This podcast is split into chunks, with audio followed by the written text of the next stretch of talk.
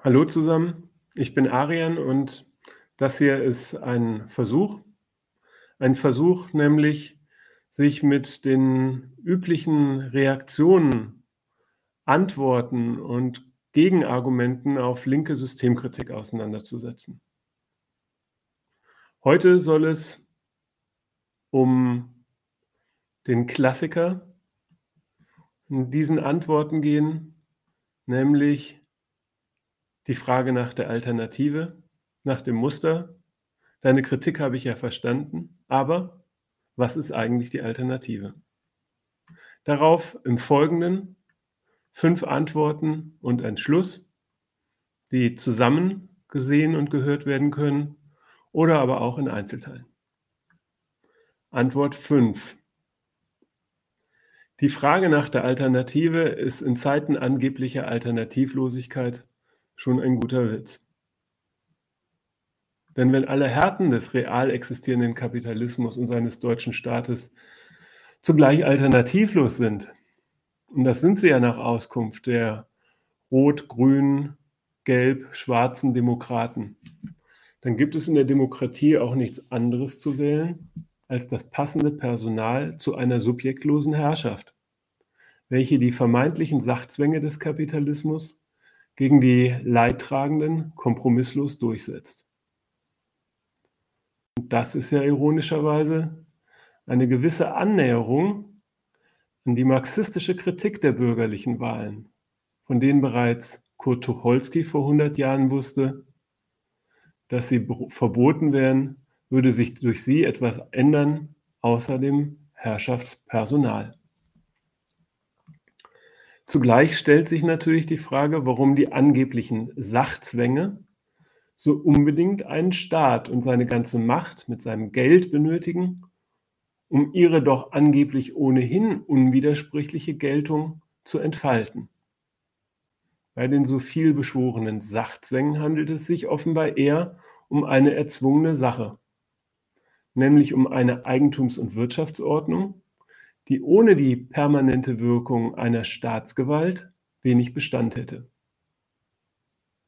Die durch sie in Kraft gesetzte Konkurrenz ums Eigentum, ums Geld, um seine Vermehrung bringt dann allerdings tatsächlich jene Gesetzmäßigkeiten hervor, die mit Notwendigkeit die gesamte Gesellschaft, ihre Klassen und ihren Staat auf die Kapitalvermehrung festlegen. Und damit zugleich wie der alte Marx in Band 1 des Kapitals mal gesagt hat, die Springquellen allen Reichtums untergraben, die Erde und den Arbeiter.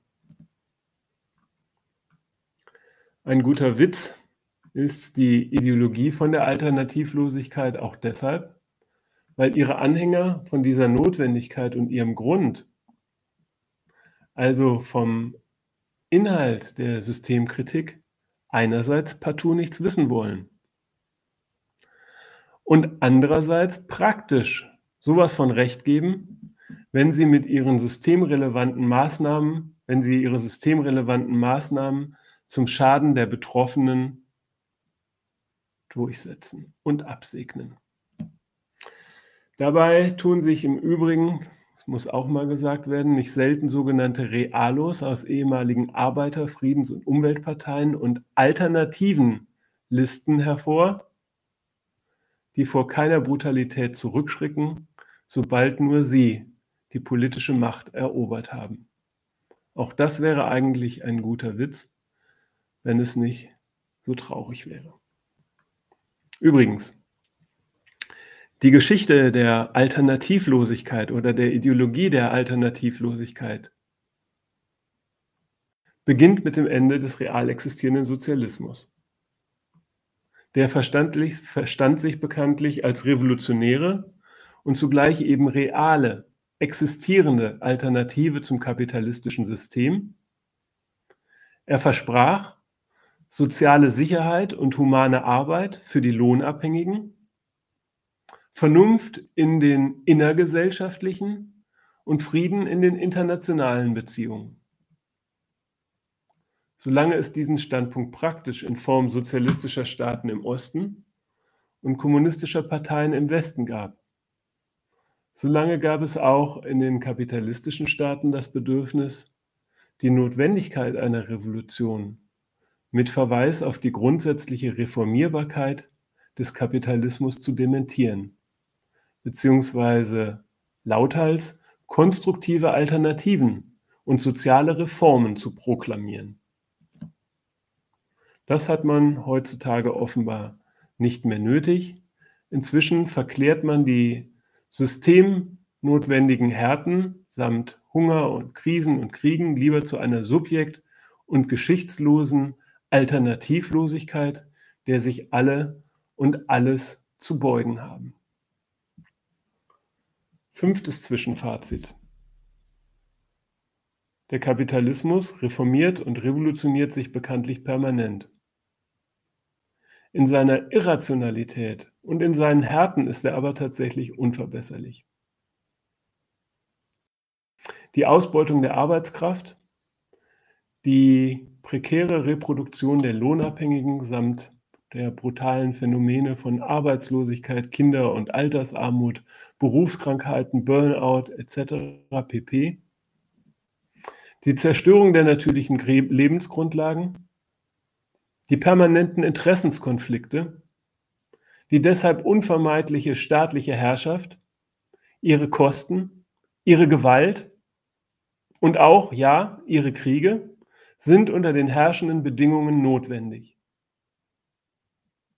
Alternativlos ist der Kapitalismus selbstverständlich nicht. Systemkritik und die Frage nach der Alternative. Fünf Antworten und ein Schluss. Und der kommt jetzt.